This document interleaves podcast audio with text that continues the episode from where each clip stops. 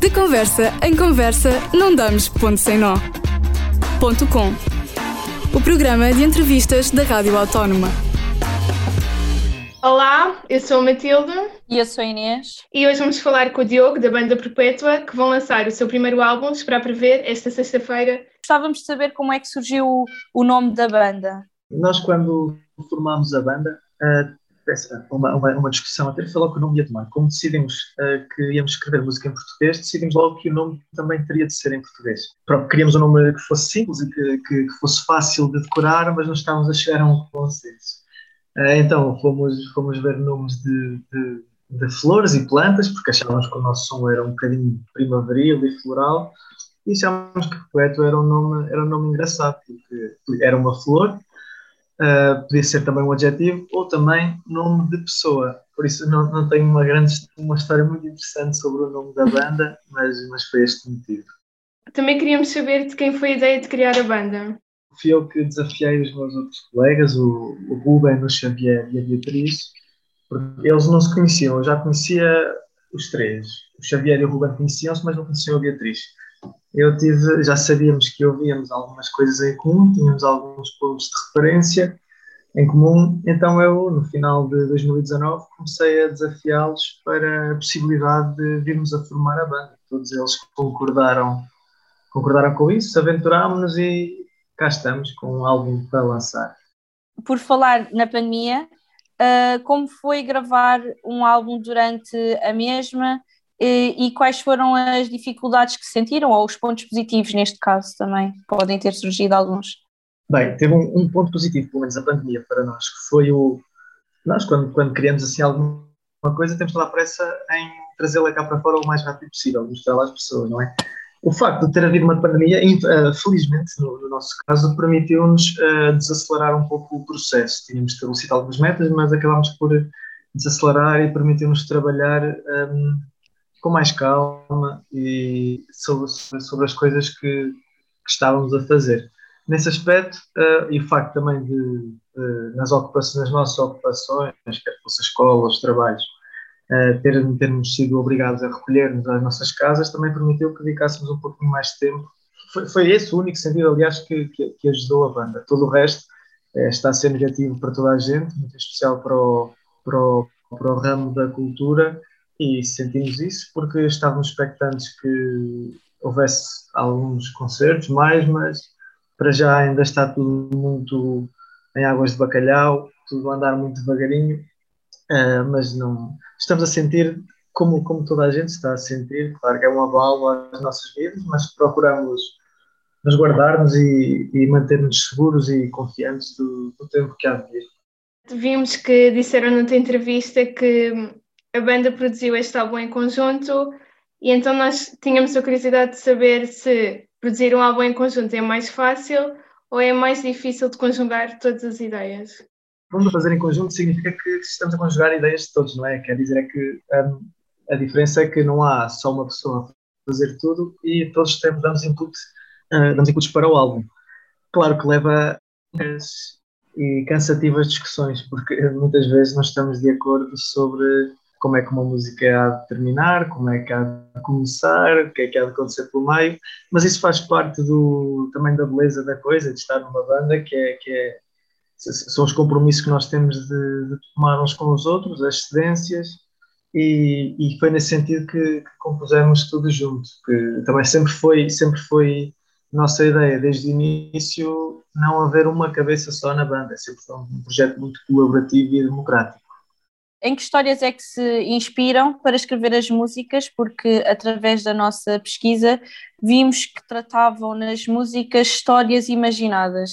Bem, nós quando, quando estamos a escrever as letras, o que nós dizemos com, com essas histórias imaginadas é que não tem necessariamente de, de ter que ver com, com coisas que nós vivemos pessoalmente. As, as, as, músicas ou as letras podem contar coisas que vieram de coisas vividas ou de coisas vividas por amigos nossos, casos que nós conhecemos outras coisas que, que, que inventamos a, partir do, da mais pequena ideia.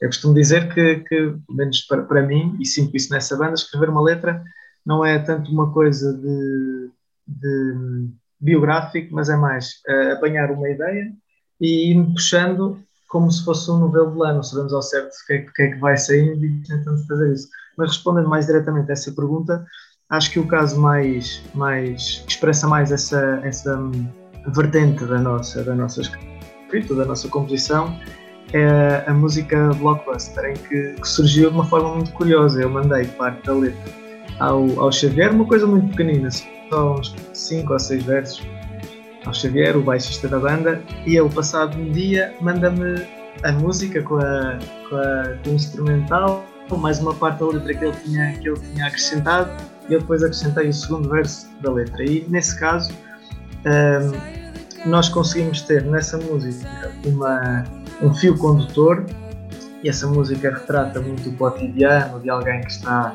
está cansado, um, um bocado da rotina, que se depara com, com, com, com o absurdo, da, da, da, dificuldade de encontrar um propósito na vida, por exemplo, é tudo preso à, à monotonia do cotidiano. E eu, pelo menos, um, inspirei-me em particular numa, numa, no, existencialismo, que andava a ler alguns livros nessa altura, uh, nomeadamente nessa, nessa, altura li a Náusea do Sartre e andava muito interessado no Virgílio Ferreira, também tinha acabado de ler o, a aparição dele.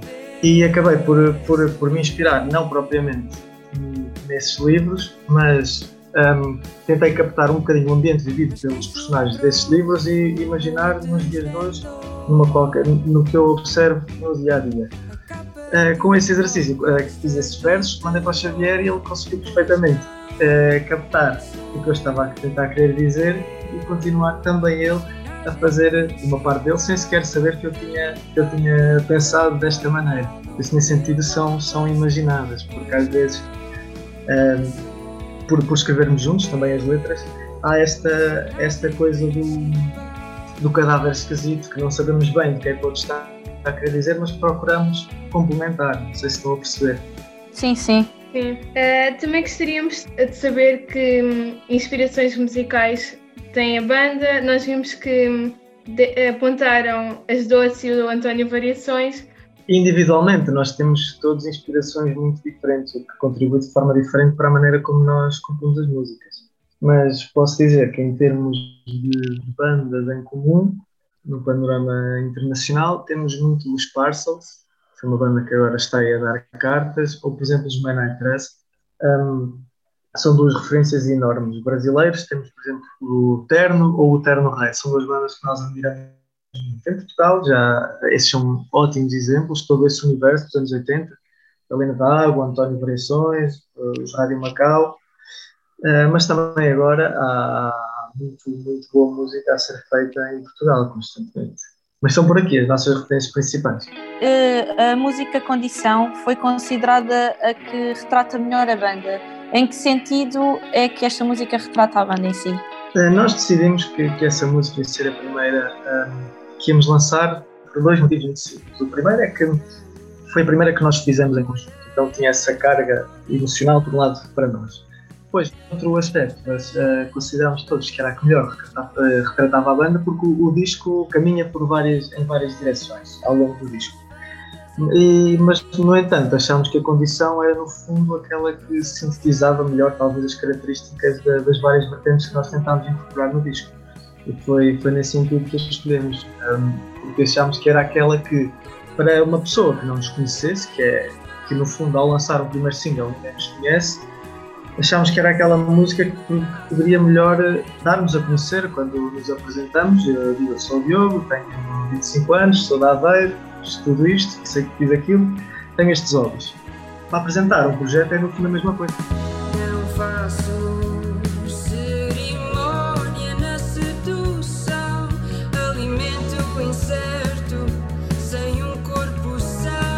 na música Condição, porque é que escolheram a Celina de Aveiro para gravarem o vosso videoclipe? Precisávamos de escolher um.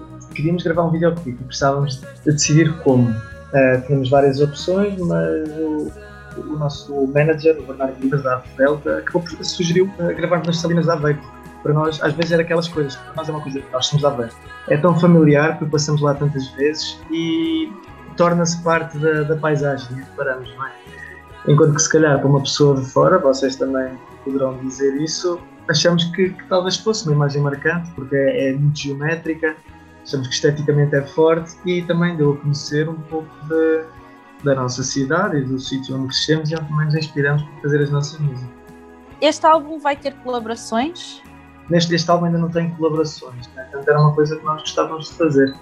Uh, há, há, muitos músicos que apreciamos e sem dúvida gostaríamos de explorar isso no futuro. Queremos ver uh, se, se, as nossas ambições levam para esse lado e se encontramos também ecos dessa vontade noutro, noutras pessoas. Uh, e com quem é que gostariam de colaborar assim no futuro? Uf, isso é uma pergunta um bocado difícil.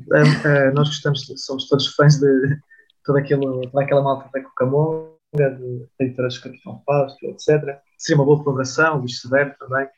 Uh, o Filipe Carlson também é um artista que nós seguimos, de Lisboa. Uh, acho que ia ser, era capaz de ser também interessante. Uh, acho que casava bem com a voz da Beatriz, mas também gostava de assim, umas coisas mais arrojadas, talvez não, não poria de parte uma, uma colaboração com, com, o Benjamin ou com a Helena D'Água, acho que, acho que daria um, uma junção interessante, por exemplo. E o que é que o público pode esperar do vosso primeiro álbum, que vai ser esta sexta-feira, ou esperar para ver? Espero que, que. Nós estamos ansiosos por mostrar o álbum, só, só podemos uh, dizer com certeza o que é que achamos que as pessoas acharam depois de ter cá fora, mas a expectativa que nós temos é que as pessoas tenham vontade de ouvir e se, se for como a condição até agora, a condição foi um bom presságio.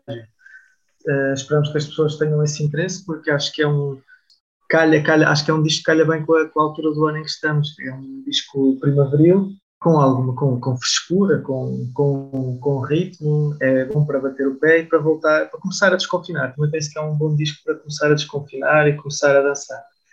Uh, esperamos que as pessoas também achem isso do nosso disco e o recebam desta forma.